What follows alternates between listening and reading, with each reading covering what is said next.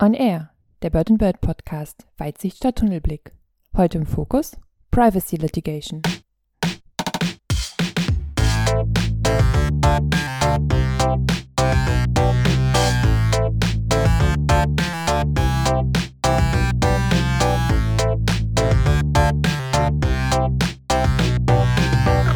Liebe Zuhörerinnen und Zuhörer, herzlich willkommen zur heutigen Ausgabe des Bird and Bird Podcasts, in dessen Rahmen wir regelmäßig aktuelle und spannende Rechtsfragen mit erfahrenen Praktikerinnen und Praktikern diskutieren. Mein Name ist Sarah Baumann und wir haben heute eine kleine Premiere, denn wir sitzen uns zu dritt gegenüber und ähm, machen den Podcast heute zu dritt das erste Mal. Wir lernen heute oder ihr lernt heute Simon Assion und Harald Frei kennen. Wir reden mit ihnen über das Thema Privacy Litigation. Am Ende erwartet euch natürlich wieder die Vogelperspektive, also unser kleiner Ausblick auf die Zukunft. Aber erst einmal, hallo Harald, hallo Simon, schön euch zu sehen. Hallo Sarah. Hallo Sarah, schön, dass wir da sein können. Ich möchte euch gerne kurz vorstellen. Ähm, Harald, du hast Jura studiert in Konstanz, Oxford und London und hast deinen Schwerpunkt gemacht im Wettbewerbs- und Immaterialgüterrecht. Du bist jetzt seit letztem Jahr bei Bird Bird und berätst Mandanten im Marken-, Wettbewerbs-, Design- und Urheberrecht. Und du hast deinen Schwerpunkt vor allem in der strategischen Beratung und streitigen Auseinandersetzungen und bei gerichtlichen Verfahren im gewerblichen Rechtsschutz. Du hast schon einiges in Erfahrung gesammelt im Bereich Litigation und hast unter anderem vor deiner Zeit bei Bird Bird an einem Verfahren vor dem EuGH mitgewirkt.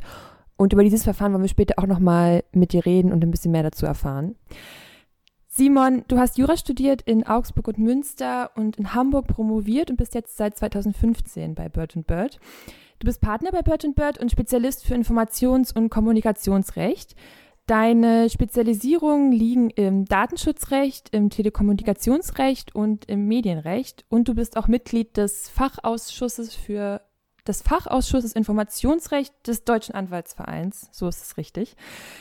Ja, genau. Und äh, Harald und ich, wir sind äh, auch zusammen in der Prozessführung aktiv mhm. äh, im Bereich Privacy Litigation. Das heißt, ihr seid die perfekten Ansprechpartner für uns heute in dem Thema. Ich möchte mit euch auch noch eine kleine Tradition weiterführen. Und zwar ähm, finde ich es immer schön, wenn die Zuhörerinnen und Zuhörer euch noch ein bisschen besser kennenlernen, vielleicht auch ein bisschen persönlicher kennenlernen. Und ähm, zwar haben wir immer die Kategorie bei uns im Podcast, das nennt sich Speed Dating. Und ich würde euch beiden gerne zehn schnelle Fragen stellen, auf die ihr so spontan wie möglich antwortet. Und damit es nicht im Chaos endet, würde ich mit dir anfangen, Simon, und dann komme ich zu dir, Harald, danach. Klar, leg los. Erste Frage, Simon. Äh, hast du Haustiere? Ich habe keine Haustiere, nein. Bist du Frühaufsteher oder Langschläfer? Äh, je nachdem, äh, wenn ich Zeit habe, dann definitiv Langschläfer, aber das kann man sich leider nicht immer aussuchen. Ja, das stimmt leider. Lieber Kino oder lieber Netflix?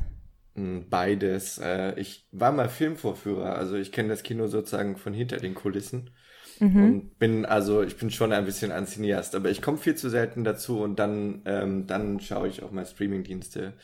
Äh, tatsächlich aber Disney Plus, wenn man das hier so sagen darf. äh, und, und Amazon. Äh, Netflix okay. habe ich im Moment kein Abo. Okay, ist auch gut. Ähm, Tee oder Kaffee? Äh, Tee. Und beherrscht du ein Musikinstrument? Ich, äh, ich versuche gerade Gitarre zu lernen, aber auch dazu hm. habe ich viel zu wenig Zeit, leider. Ja, cool. Das, äh, damit bist du auch schon entlassen, Simon. Das waren auch schon äh, die erste Hälfte der zehn Fragen an dich. Äh, ich komme zu dir, Harald. Lieber Berge oder lieber Meer? Meer. Ähm, am liebsten in Brasilien übrigens. Oh, schön. Äh, hast du einen grünen Daumen? Nein, leider nicht. Früher war alles besser, richtig oder falsch? Falsch. Und ähm, eine Frage, die ich all meinen Gästen immer stelle, am Ende ist, wenn du nicht Jura studiert hättest oder nicht ähm, Anwalt geworden wärst damals, hattest du einen alternativen Karriereweg im Kopf? Das ist eine gute Frage. Hm, wahrscheinlich hätte ich mir vorstellen können, Medizin zu studieren äh, als Arzt. Arzt ist, glaube ich, ein sehr schöner Beruf und es ist auch praktisch sehr sinnvoll. Das wäre, glaube ich, auch ähm, eine schöne Wahl gewesen. Mhm. Das auf jeden Fall. Ist, glaube ich, auch ein sehr spannender Beruf. Dann lasst uns doch aber mal zu dem Thema kommen, weswegen wir uns heute gegenüber sitzen. Und zwar, ich habe es ja vorhin schon ein bisschen angeteasert, wir wollen über das Thema Privacy Litigation miteinander reden. Es ist ja so, dass die Zeit der streitigen Verwaltungs- und überhaupt Gerichtsverfahren im Bereich Privacy oder wenn man will, im Bereich Datenschutz immer weiter steigt. Es geht oft um Maßnahmen von Behörden, es geht um Bußgeldverfahren, es geht manchmal auch um Schadensersatzprozesse. Und ich möchte mit euch so ein bisschen so einen Rundumschlag machen und einige Themen davon abdecken. Simon, ich habe am Anfang eine ganz allgemeine Frage an dich. Kannst du den Zuhörerinnen und Zuhörern mal kurz erklären, was denn überhaupt Privacy Litigation ist und was man sich darunter vorstellen kann? Ja, also Litigation ist einfach Englisch für Prozessführung. Ähm, wir bei Bird Bird, wir nennen es auch Dispute äh, Resolution. Ähm, es geht im allerweitesten Sinn einfach um das äh, Steuern oder Begleiten ähm, von äh, rechtlichen Auseinandersetzungen, die eben so weit eskaliert sind, dass die Parteien jetzt versuchen, quasi gegeneinander äh, ihre Interessen durchzusetzen. Ähm, das kann stattfinden vor verschiedenen Arten von Gerichten ähm, oder auch Schiedsgerichten oder hier in Deutschland auch vor Verwaltungsbehörden. Ähm, also wir haben ja auch ein relativ justizförmiges Verwaltungsverfahren, wo, wo man auch, wenn man will, so ähnlich auftreten kann wie vor Gericht. Und ja, da können wir ähm, unsere Auftraggeber äh, eben bei begleiten. Äh, und das dann in Verbindung mit Privacy, also mit allem Recht, äh, was rund um ähm, den Schutz von Informationen und Daten geht, insbesondere natürlich dem Datenschutzrecht. Mhm. Und da, da dann eben als Prozessanwalt auch aufzutreten. Das ist Privacy Litigation. Okay, Harald, wo genau kommt denn da der Anwalt ins Spiel, was bei dem, was Simon gerade erklärt hat? Der Anwalt kann äh, sozusagen schon auf ganz früher Ebene ins Spiel kommen bei, bei einer begleitenden Beratung, beispielsweise in Datenschutzfragen und in der Folge kann daraus ähm, dann eine Litigation entstehen. Also wir versuchen natürlich äh, bei der Beratung ja eigentlich äh, die Risiken zu minimieren und wenn das aber mal nicht gelingen sollte, dann kann sozusagen ein streitiges Verfahren daraus entstehen. Mhm. Okay, das heißt, das ist auch bei der anwaltlichen Tätigkeit spielt immer zusammen das materiell, der materiell-rechtliche Part und der Prozess, der prozessrechtliche Part. Die sind wahrscheinlich sehr eng miteinander verzahnt, oder?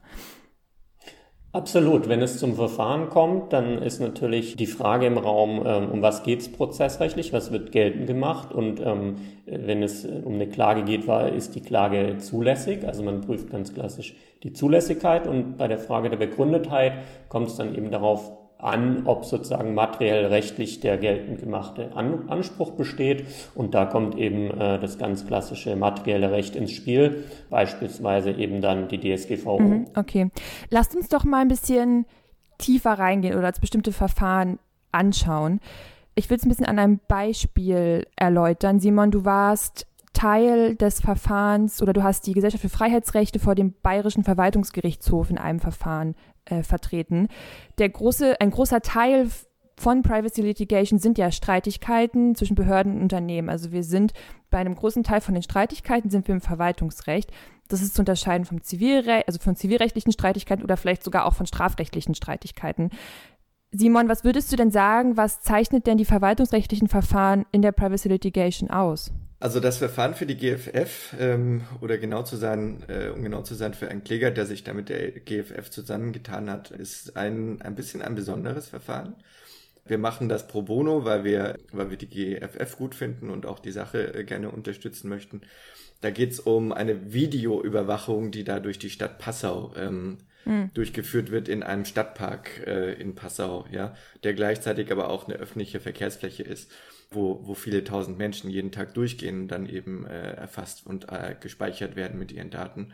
Mhm. So, und es gibt eigentlich relativ eindeutige äh, Rechtsprechung äh, vom Bundesverfassungsgericht und der Instanzgerichte, die sagt, dass man großflächige Videoüberwachung nur machen kann, wenn eine ganz erhebliche Gefahrenssituation da äh, besteht.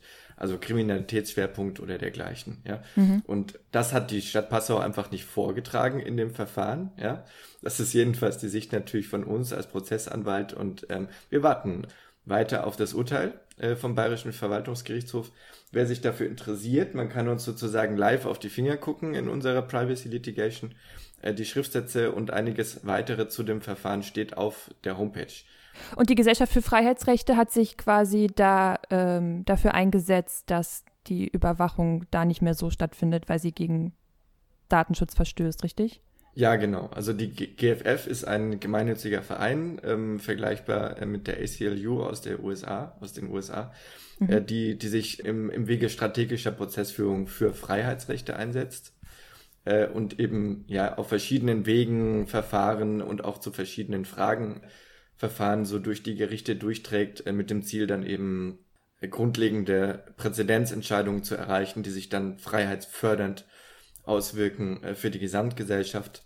Da gibt es zum Beispiel auch Verfahren, die dazu dienen, dass ähm, also zum Beispiel lesbische Elternpaare dieselben Rechte ausüben können, wie das heterosexuelle Elternpaare tun können, ja, oder mhm. andere Verfahren drehen sich um Massenüberwachung.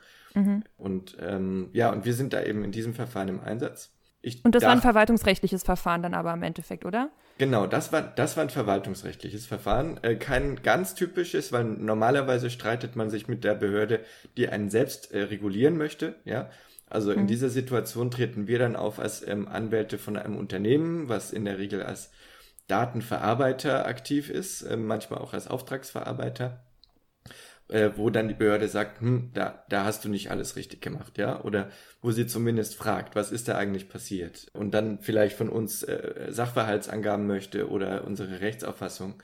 Ein Thema, was wir gut kennen, weil wir ja in unserem Team auch Telekommunikationsrecht bearbeiten und da regelmäßig mit der Bundesnetzagentur zu tun haben. Mhm. So, und dann geht so ein Verfahren äh, durch die, ja, durch die verschiedenen Stadien durch, beginnt in der Regel als so eine Art Nicht-Verfahren, wo man einfach nur Informationen austauscht. Wenn das dann eskaliert sozusagen auf die nächste Stufe, dann wird es zu einem äh, förmlichen Verwaltungsverfahren, was nach dem VWVFG geführt wird, äh, Verwaltungsverfahrensgesetz. Wenn es dann weitergeht, dann ergeht ein Verwaltungsakt, äh, gegen den man dann je nachdem äh, Widerspruch einlegt, dann kommt das Widerspruchsverfahren. Und dann, äh, wenn das äh, immer noch nicht zu einer einvernehmlichen Lösung führt, dann geht's vor Gericht wo dann äh, die Verwaltungsgerichtsordnung die, die sozusagen den prozessual, prozessualen Rahmen absteckt. Ja. Würdest du sagen, dass Verfahren ähm, oder dass, wenn wir über Privacy Litigation reden, dass es in den meisten Fällen Verwaltungs vor das Verwaltungsgericht geht oder dass es verwaltungsrechtliche Verfahren sind oder sind wir eher in einem anderen Rechtsbereich? Das Spannende an Privacy Litigation ist, dass man in allen drei sozusagen Gerichtszweigen Firmen sein muss hm. Also es gibt dann diese verwaltungsrechtliche Schiene, von der ich gerade erzählt hatte. Dann gibt es die Problematik rund um Bußgelder, äh, wo dann das Ordnungswidrigkeitengesetz äh, greift äh, und das dann wiederum weitgehend auch auf die Strafprozessordnung verweist. Also das heißt, die Bußgeldverteidigung ist fast dasselbe wie eine Strafverteidigung. Ähm, und man ist eigentlich in derselben Position wie ein Strafverteidiger, nur dass man ein Unternehmen verteidigt.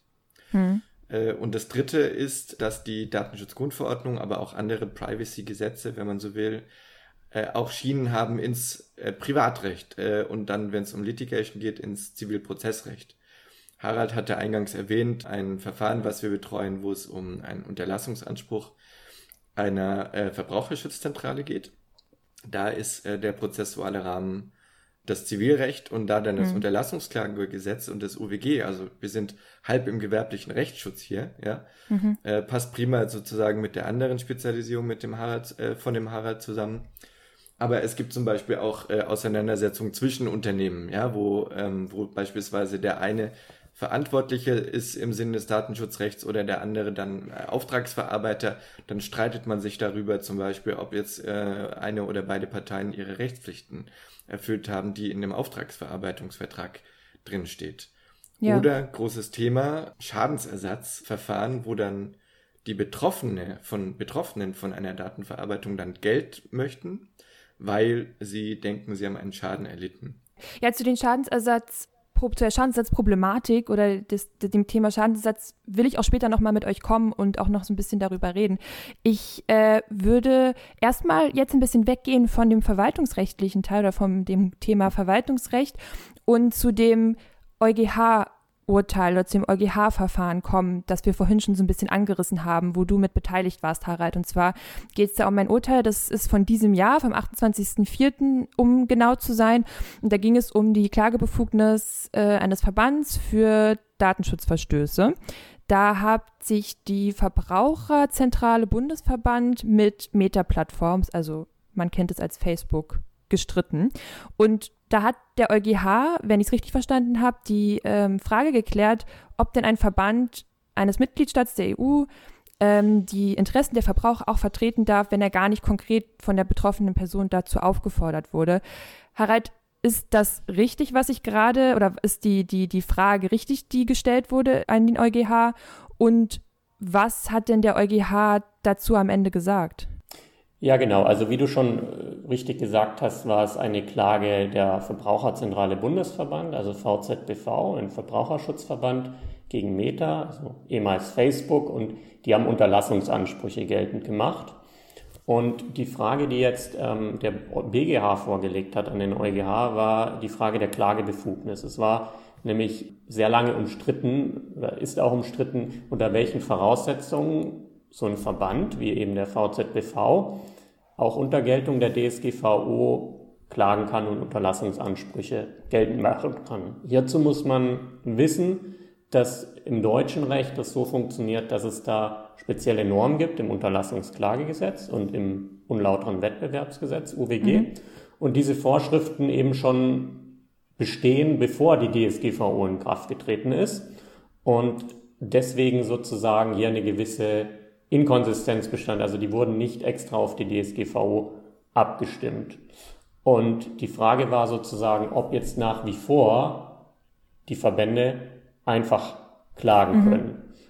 Und der, der EuGH hat jetzt ähm, im Wesentlichen entschieden, dass die DSGVO das nicht per se ausschließt. Ja. Also so einen Mechanismus zu nutzen, wie es in Deutschland gibt. Was nicht geklärt ist und was der EuGH natürlich auch nicht entscheidet, ist die Frage, ob die Voraussetzungen, die im nationalen Recht aufgestellt werden, für solche Klagen auch erfüllt mhm. sind. Also diese Frage ist natürlich in jedem Fall einzeln zu klären und ähm, das entscheidet der EuGH auch nicht. Er hat nur gesagt, dass der Mechanismus nicht per se ausgeschlossen Das entscheidet ist. dann jeder Mitgliedstaat für sich wahrscheinlich, oder? Genau, also es muss sozusagen das nationale Gericht entscheiden, ja. ob die Voraussetzungen an die Klagebefugnis auch im konkreten Fall erfüllt sind und das hängt eben von den konkreten Normen Okay, ab. ich ähm, habe mich, als ich mir das äh, Urteil auch durchgelesen habe und bei dem, was du gerade gesagt hast, immer so ein bisschen an die Verbandsklagen äh, erinnert. Das, es gibt ja die Verbandsklagerichtlinie, da ist ja dieses, diese Thematik eigentlich schon geregelt. Würdest du sagen, dass mit dem, mit dem Urteil der Weg für Verbandsklagen im Datenschutz geebnet ist? Also man muss sozusagen sich fragen, was man mit Verbandsklage eigentlich mhm. meint. Also man kann das als ähm, Verbandsklage bezeichnen, also eine Situation, in der sozusagen eine sogenannte qualifizierte Einrichtung, also bestimmte Verbände wie eben Verbraucherschutzverbände, klagen können. Die Frage ist nur, was können sie sozusagen geltend machen? Und bisher ist es in Deutschland eben so, dass das im Prinzip auf Unterlassungsansprüche beschränkt war und die deutschen Gesetze sozusagen nicht mehr erlaubt haben.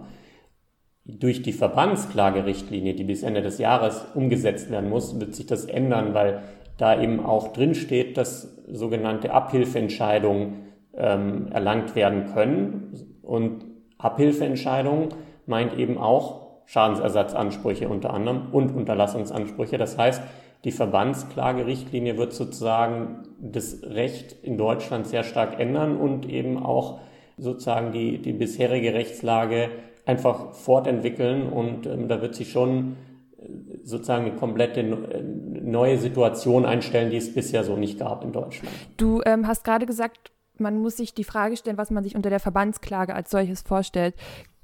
Würdest du sagen, dass sie vergleichbar ist mit den Class Actions in den USA? Vielleicht erstmal, was stellst du dir darunter vor, was eine Verbandsklage ist? Und ist es vergleichbar mit den Class Actions in den USA? Also eine Verbandsklage kann man bezeichnen, dass, dass eben ein Verband oder eine qualifizierte Einrichtung, die dann bestimmte Voraussetzungen erfüllt, beispielsweise in Deutschland eben, dass, es, dass sie nicht Erwerbszwecke verfolgt, und klagen kann oder Unterlassungsansprüche oder eventuell auch andere Ansprüche geltend machen kann. Und dazu bedarf es keines Auftrags der betroffenen Person. Das heißt, sie können sozusagen selbst klagen. Sie haben ein eigenes Klagerecht und können deswegen eigene Ansprüche geltend mhm. machen. Was jetzt der Vergleich zu den Class Actions anbelangt, also ich bin sozusagen kein, kein Prozessexperte für die Class Actions, ja. aber ich denke, da gibt es einen, einen ganz zentralen Unterschied in den USA ist es ja so, dass eben Strafschadensersatz, also Punitive Damages, möglich sind und das ist eben in Europa und eben in Deutschland so nicht der Fall. Und das ist aber ein ganz zentraler Unterschied, weil sich ja in den USA da eine be bekanntermaßen eine komplette Klageindustrie sozusagen entwickelt hat daraus, weil es eben dadurch einen Anreiz gibt, dass man möglichst umfangreich eben Schadensersatz geltend macht, weil man darauf hofft, dass hinten möglichst viel rauskommt. Das sind diese großen und sehr hohen Summen, die dann ähm, eingeklagt werden und teilweise auch erfolgreich sind, richtig? Genau, man, man will sozusagen, ähm, ich sag mal, den, den, die, die Gegenseite über den Schadensersatz in Anführungszeichen auch bestrafen. Die muss also mehr zahlen und ähm, es der, der Schaden, der eigentlich entstanden ist. Und das ist natürlich ein finanzieller Anreiz zu klagen. Das gibt es in Deutschland und Europa aus guten Gründen nicht. Und das ist ein, sozusagen ein zentraler Unterschied. Also ich kann nicht über, über eine Verbandsklage jetzt einfach einen Strafschadensersatz oder so geltend mhm. machen. Okay. Eine vielleicht ein bisschen abschließende Frage zu dem äh, Verbandsklagen, äh, zu der Verbandsklagenthematik und zu dem EuGH-Urteil. Was würdest du denn sagen, wenn wir das beides zusammen betrachten, das EuGH-Urteil und die äh, Verbandsklagerichtlinie, die noch bis Ende diesen Jahres umgesetzt werden muss? Ist es diese Entwicklung positiv zu beurteilen? Oder beziehungsweise würdest du sagen, dass Datenschutzbehörden gegen Datenschutzverstöße von großen Unternehmen gar nicht mehr so richtig ankommen und da ja Verbraucherverbände zum Beispiel Abhilfe schaffen können? Hierauf könnte man sozusagen die klassische Juristenantwort geben und sagen, es kommt drauf an. Ja, okay. Es kommt nämlich darauf an, also von welcher Seite man es aus betrachtet. Die Befürworter würden das sicherlich so sagen und sagen, es bedarf sozusagen eines zusätzlichen Instruments, dass man effektiv Rechte durchsetzen kann, eben Datenschutzrechte und sozusagen das sichergestellt werden soll, dass das im Ergebnis auch durchgesetzt wird und solche Instrumentarien da eben eine wichtige Maßnahme sind. Als Gegner könnte man sagen, die DSGVO im Speziellen sieht ja eigentlich großes Instrumentarium dafür vor, für die Aufsichtsbehörden. Also es gibt extra Behörden, die man errichtet, ähm, die eigentlich für die Rechtsdurchsetzung zuständig sind. Insofern ist das eigentlich Aufgabe der Aufsichtsbehörden, das sozusagen durchzusetzen. Und wenn dann ein Verband kommt, dann soll er eigentlich nicht sozusagen zur Quasi-Behörde werden und jetzt auf einmal anfangen, privatrechtlich irgendwelche Rechte durch ähm, zu setzen. Und unabhängig davon ist natürlich die Frage, entstehen hier durch die Verbandsklagerichtlinie jetzt konkret nicht vielleicht auch Fehlanreize, wenn man es nämlich auf einmal ermöglicht, dass es dass jetzt Verbände Schadensersatzansprüche machen können. Und wenn jetzt sozusagen eine große Anzahl von Personen von Datenschutzverstößen betroffen sind und jetzt ein Verband hingeht und sagt, wir klagen jetzt sozusagen für alle 10.000, 100.000 Betroffenen, wie viel auch immer, den Schaden ein, und dann haben wir natürlich eine ganz erhebliche Summe und natürlich auch einen erheblichen Anreiz für die Betroffenen, dass man da mal versucht, so ein bisschen an Geld zu kommen, ja, sage ich mal. Ja, okay. Ja, also es stimmt, auch die Argumente, die du gebracht hast, kommt wirklich darauf an, man kann das so und so sehen. Ähm, ist auf jeden Fall ein, ein sehr spannendes Thema und ich glaube, da erwartet uns noch eine, eine ganze Menge, was auch die Umsetzung der Richtlinie angeht. Genau, und vielleicht ergänzen, du hattest ja vorher schon angesprochen, dass auch das Thema Schadensersatz, ja. dass wir das sozusagen noch anschneiden. Wenn man sich sozusagen da noch, das können wir gleich noch besprechen, ja. aber wenn, wenn man sich klar macht, dass die DSGVO auch im Grundsatz einen immateriellen Schaden ermöglicht, und man sich dann auch klar macht, dass die Verbandsklagerichtlinie eben grundsätzlich einen Schadensersatzanspruch ähm, ermöglicht für Verbände, dann ist die Kombination natürlich, kann natürlich schon ein erhebliches Risiko auch für die Unternehmen bedeuten. Ja, auf jeden Fall. Weil dann geht es vielleicht nicht nur um den 5-Euro-Schaden ja. äh, oder einen anderen Schaden, den man konkret darlegen muss, sondern um irgendeinen immateriellen Schaden, der vielleicht durch irgendein Gericht frei bestimmt werden kann unter Umständen, ja. bei dem wir dann eher über 1000 Euro oder so sprechen pro Betroffenen. Ja, auf jeden Fall. Ja, das ist auf jeden Fall auch ein sehr interessantes Thema. Ich, darauf würde ich jetzt gerne zurückkommen ähm, mit euch. Und zwar, es ist ja grundsätzlich so, wenn wir uns die DSGVO mal anschauen, in dem Artikel 82 Absatz 1 DSGVO hat ja jede Person, der, der wegen eines DSGVO-Verstoßes, der einen Schaden vorliegt, hat einen Anspruch erstmal grundsätzlich auf Schadensersatz. So sieht es die DSGVO vor. Harald, was würdest du sagen, sind denn die Details zu dem genauen Umfang von dem Anspruch, über den ich gerade geredet habe, aus dem Artikel 82 überhaupt schon geklärt? Nein, absolut nicht. Also da ist viel umstritten im Detail und es gibt auch mehrere EuGH-Verfahren dazu, ähm, zu den Fragen, wie genau die Norm zu verstehen ist, was die Voraussetzungen sind. Und da wird sozusagen in absehbarer Zeit wahrscheinlich nach und nach auch ähm, einiges durch den EuGH geklärt werden. Aber aktuell gibt es da sozusagen ähm, auch unterschiedliche Rechtsprechungen in Deutschland. Also okay. es ist sozusagen umstritten im okay. Detail. Okay, dann war ja meine Annahme, die ich vorhin getroffen habe, dass es ähm, vielleicht nicht Problematik, aber ein, äh, eine Diskussion um dieses Thema gibt, äh, gar nicht so falsch. Ich habe ja auch in der Frage, die ich dir gerade gestellt habe, angenommen, dass ja ein Schaden entstanden sein muss beim, beim Anspruchsteller nach Artikel 82. Wie ist es denn aber, wenn gar kein Schaden entstanden ist, aber trotzdem ein Verstoß gegen die DSGVO vorliegt? Gilt das der 82 trotzdem? Habe ich trotzdem einen Anspruch? Gibt es sowas wie Punitive Damages? Also es erinnert mich sehr an Punitive Damages, was wir aus den USA kennen, was du ja vorhin schon mal so ein bisschen äh, angerissen hast. Ähm, gibt es, sowas gibt es ja eigentlich nicht in Deutschland, richtig? Aber ist das vielleicht sowas ähnliches? Genau, also das gibt es in Deutschland nicht, das gibt es auch so in Europa in der Form wie in den USA nicht. Ich muss den Schaden nachweisen und wir haben grundsätzlich mal in Deutschland eben keinen immateriellen Anspruch, nur in ganz engen Ausnahmefällen, beispielsweise in Fällen, in, in Fällen des ähm, Schmerzensgeldes, also mhm. wenn man Schmerzen erlitten hat, dann mhm. sagt man in Deutschland, dann kann man eben auch einen Geldbetrag fordern. Und der andere große Bereich sind Persönlichkeitsrechtsverletzungen, die erheblich sind. Also wenn falsch beispielsweise über Prominente berichtet wird, dass man da sagt, da gibt es sozusagen auch einen Ersatzanspruch, ähm, der immateriell ist. Aber darüber hinaus eigentlich nicht ganz kurz zu dem Schmerzensgeld. Da ist es aber sicherlich auch schwer, das zu beziffern, oder? Es geht ja immer darum, wie hoch ist ein Schaden zu beziffern. Ist, ich beim Schmerzensgeld stelle ich es mir auch sehr schwierig vor. Absolut, das ist sozusagen das zweite Problem. Ähm, also erstens die Voraussetzung, zweitens der Umfang. Also wenn man sozusagen mal unterstellt, ähm, dass die Voraussetzungen vorliegen, müsste man natürlich klären, was ist eigentlich der immaterielle Schaden. Und dazu gibt es eben auch gerade bisher in Deutschland schon sehr unterschiedliche Entscheidungen. Manche Gerichte mhm. sagen, also wenn es sozusagen nicht erheblich ist, dann bekommt man gar nichts. Mhm. Ähm, also nur weil sozusagen irgendwie mal ein Verstoß irgendwo vorlag, heißt es nicht, dass ich automatisch irgendwie jetzt 1000 Euro oder so bekomme. Und andere mhm. Gerichte sagen, dass eben allein schon der DSGVO-Verstoß dazu führt, dass ich irgendwie einen bestimmten Betrag bekomme und da wird sozusagen, gibt es eine breite Range von irgendwie 100 Euro bis irgendwie Tausende Euro und äh, was genau das sozusagen umfasst, das ähm, ist nach wie vor noch ungeklärt. Ja, okay. Äh, Simon, was würdest du denn sagen, was der Sinn und Zweck von Artikel 82 ist in der DSGVO? Ja, also schwer, schwer zu sagen. Ich meine, wir warten natürlich jetzt auf den EuGH, dass der uns sagt, ja.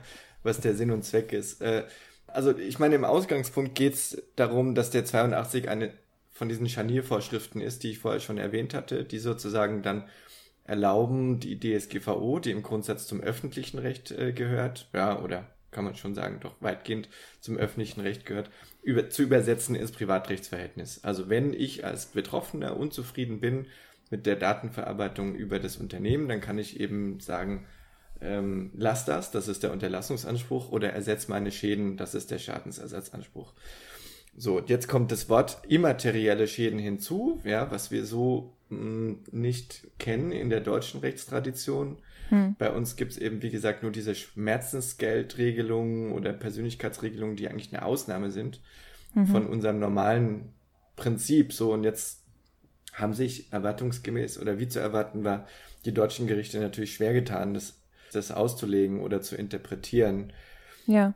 Was man wohl sagen kann, ist, dass der europäische Gesetzgeber, indem er das Wort immaterieller Schaden eingebaut hat, schon sagen wollte, du musst nicht nur, also nicht nur Vermögensschäden oder Körperschäden oder so, ja, ähm, ja. Sind, äh, sind, sind ersatzfähige Schäden, sondern es reicht aus, wenn etwas Ungreifbares passiert ist und einen Schaden ausgelöst hat oder wenn der Schaden nicht greifbar ist immateriell ja. eben. So auf der anderen Seite verwendet er aber schon den Wort Schaden, also das Wort Schaden. Er ja. sagt nicht, du kannst so eine Art Entschädigung oder, oder Strafschaden oder, oder so verlangen, wenn deine Datenschutzrechte verletzt worden sind, sondern da steht schon weiterhin das Wort Schaden. Und wenn man dann auch in den Erwägungsgrund äh, 85 der DSGVO reinschaut, dann stehen da auch diverse Beispiele dafür, was so ein Schaden sein könnte. Man muss schon irgendwo vortragen, dass es einem wehgetan hat, dass es da eine gewisse Erheblichkeit gibt, dass man in, in mehr beeinträchtigt worden ist, als einfach nur in seinen, äh, flapsig gesagt, äh, Gefühlen oder in, in seinem Gefühlen. Wohlbefinden. Ja. ja, ja, okay. Ich glaube, das ist ja auch, also ich, ich, ich verstehe auch, dass es schwierig ist, da eine klare äh, Stellung zu beziehen, beziehungsweise ähm, dass es halt noch ein Thema ist, was noch gar nicht so richtig fertig diskutiert ist oder zu Ende diskutiert ist. Und wie ihr ja auch gerade gesagt habt, wir warten auf die Entscheidung des, des, des EuGH.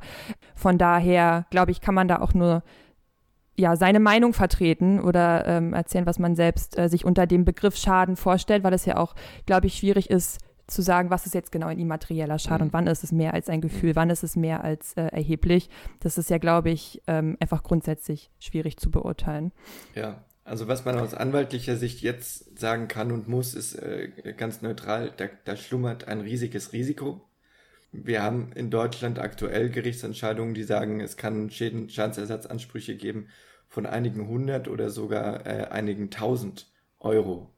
Mhm. Ähm, und wenn man das kombiniert mit dem Thema, was wir vorhin angesprochen hatten, mit der Verbandsklagerichtlinie und der Möglichkeit von zum Beispiel Verbraucherschutzverbänden, äh, Schadensersatzansprüche geltend zu machen, die nicht ihre eigenen sind, sondern die für alle sozusagen in alle Betroffenen sozusagen ähm, in Vertretung geltend gemacht werden. Also eine Situation ähnlich wie mit der Klage des VZBV rund um die äh, Diesel, um, um Dieselgate, ja, wo, ähm, äh, wo, wo der VZBV eben Autokonzerne ver, äh, verklagt hat und nachher konnten dann alle, die Fahrzeuge der betroffenen Fahrzeugklassen äh, hatten, konnten dann Schadensersatz auf dieser Basis geltend machen. Wenn wir diese Situation auch bekommen für Datenschutzverstöße, dann sind, dann, dann besteht da ein riesiges, schlummerndes Risiko für alle Unternehmen, die und auch Behörden tatsächlich, die massenhaft mhm. Daten verarbeiten, die vielleicht von allen Bürgern einer Stadt äh, Daten verarbeiten oder von, wir sind äh, etwas über 80 Millionen in Deutschland, zum Beispiel von der Hälfte aller Deutschen, dann reden wir von 40 Millionen wenn man das ja. multipliziert, auch nur mit ja, kleinen Schadensersatzansprüchen. Aber es kommen hohe Summen am Ende dann bei raus. Dann kommen irrsinnig hohe Summen raus. Viel höher als ja. die DSGVO-Bußgelder. Ja, verstehe ich auf jeden Fall. Ähm, ich möchte mit euch äh, gerne schon zum, zur letzten Kategorie unseres Podcasts kommen. Es äh, gibt eine Kategorie, die wir auch immer, über die wir auch immer reden, und zwar ist das die Vogelperspektive. Mit euch vielleicht eher wollen wir es vielleicht nennen, Ausblick auf die Zukunft oder Empfehlungen für die Zukunft äh, für Unternehmen. Harald, was würdest du sagen, wie können Unternehmen in Zukunft ihre Verteidigung am besten vorbereiten? Hast du da bestimmte Punkte, die besonders wichtig sind vielleicht?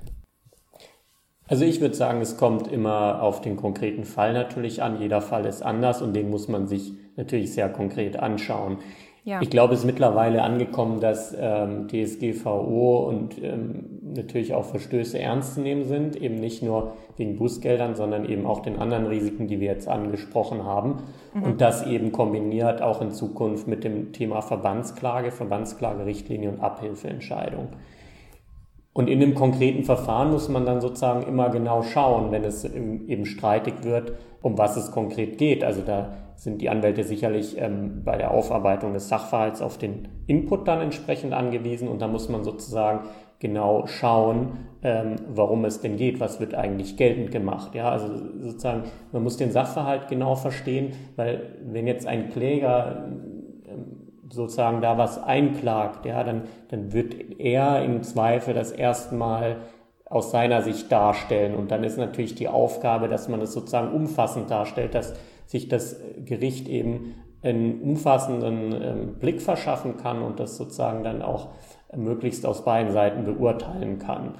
Und daran anschließend natürlich die rechtliche Bewertung. Ja, das heißt, wir müssen dann konkret prüfen, ähm, ist es denn wirklich so, dass ähm, jetzt der Kläger einen konkreten Fall klagen kann? Was macht er geltend? Ist es mhm. sozusagen richtig eingeklagt oder ist es sozusagen ungenau, unbestimmt? Ähm, und daran anschließend eben auch die Frage, liegt überhaupt ein Rechtsverstoß vor? Und da muss man dann eben ins materielle Recht abtauchen und ähm, dann eben genau prüfen, was sind eben die Voraussetzungen, die eben vielleicht nicht immer so ganz klar sind. Beispielsweise hatten wir es in einem Fall so, dass sich die Kläger da auf ähm, auf irgendwelche Stellungnahmen von behördlicher Seite beziehen. Und da muss man eben sehen, okay, die Gerichte sind hieran nicht gebunden, sondern es gibt hm. eben vielleicht auch andere Sichtweisen, wie man das Recht auslegt. Und das ist dann unsere Aufgabe, das darzulegen. Ja, ähm, das ist also kann man im Endeffekt sagen, dass nur weil eine Behörde eine Stellungnahme abgegeben hat, Simon, vielleicht an dich die Frage, nur weil eine Behörde eine Stellungnahme abgegeben hat, heißt es noch lange nicht, dass das ähm, bindend ist und dass äh, man sich darauf berufen kann? Ja, genau. Also die, also eine Stellungnahme an sich hat sowieso überhaupt keine Rechtswirkung. Das ist dasselbe wie ein veröffentlichter Aufsatz rechtlich gesehen sozusagen. Also ja. äh, insbesondere wenn die Datenschutzkonferenz zum Beispiel einen Beschluss macht, ja, oder wenn eine der Landesdatenschutzbehörden auf ihrer Webseite irgendwas sagt. Das ist einfach nur ein Statement, das hat null Bindungswirkung.